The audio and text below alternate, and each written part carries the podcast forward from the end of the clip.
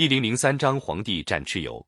大约在四千多年以前，我国黄河、长江流域一带住着许多氏族和部落。黄帝是传说中最有名的一个部落首领。以黄帝为首领的部落，最早住在我国西北方的积水附近，后来搬到涿鹿，开始发展畜牧业和农业，定居下来。跟黄帝同时的另一个部落首领叫做炎帝，最早住在我国西北方江水附近。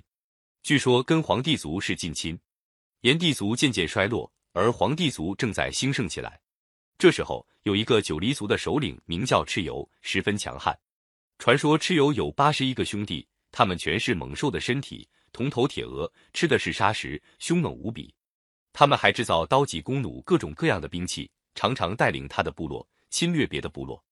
有一次，蚩尤侵占了炎帝的地方，炎帝起兵抵抗，但他不是蚩尤的对手，被蚩尤杀得一败涂地。炎帝没法子，逃到涿鹿，请求皇帝帮助。皇帝早就想除去这个各部落的祸害，就联合各部落，准备人马，在涿鹿的田野上和蚩尤展开一场大决战。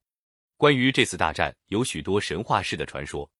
据说皇帝平时驯养了熊、皮、貔、貅、出、虎六种野兽，在打仗的时候就把这些猛兽放出来助战。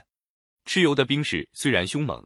但是遇到皇帝的军队，加上这一群猛虎凶兽，也抵挡不住，纷纷败逃。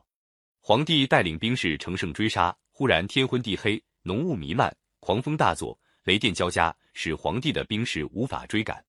原来蚩尤请来了风伯雨师助战，皇帝也不甘示弱，请天女帮助，驱散了风雨。一刹那之间，风止雨停，晴空万里，终于把蚩尤打败了。也有一种传说，说是蚩尤用妖术制造了一场大雾，使皇帝的兵士迷失了方向。皇帝用指南车来指引，带领兵士依着蚩尤逃跑的方向追击，结果把蚩尤捉住杀了。这些神话反映这场战争是非常激烈的。各部落看到皇帝打败了蚩尤，都挺高兴。皇帝受到了许多部落的拥护，但是炎帝族和黄帝族也发生了冲突，双方在版权地方打了一仗，炎帝失败。从此，黄帝成了中原地区的部落联盟首领。传说中的黄帝时代有许多发明创造，像造工事、造车、造船、制作五色衣裳等等。这些当然不会是一个人发明的，但是后来的人都把它记在皇帝账上了。传说皇帝有个妻子名叫雷祖，亲自参加劳动。本来蚕只有野生的，人们还不知道蚕的用处。雷祖教妇女养蚕、缫丝、织帛，打那时候起就有了丝和帛了。